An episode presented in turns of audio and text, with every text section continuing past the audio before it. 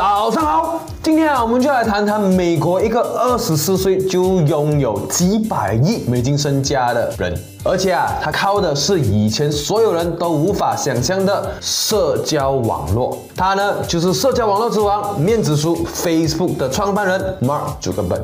前几期啊，我们就有说到了，要创业的时候啊，在大学呢，其实一个非常好的环境。第一，我们不怕失败；第二，我们大胆尝试；第三，我们资源充足。今天的主角呢，就是一个非常懂得善用学校资源的 Mark。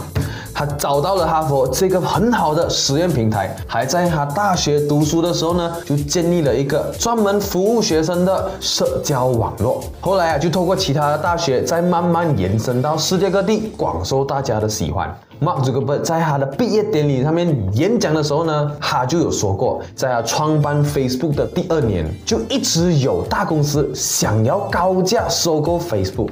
Mark 虽然自己不想要卖，但是因为对方出价都很高，身边啊几乎所有的人都想要让他把这个公司都卖掉。在一年的时间内呢，公司的管理层也几乎走完，就只有一个人对他不离不弃，始终还是坚持 Mark 的梦想，把 Facebook 最终的使命完成它。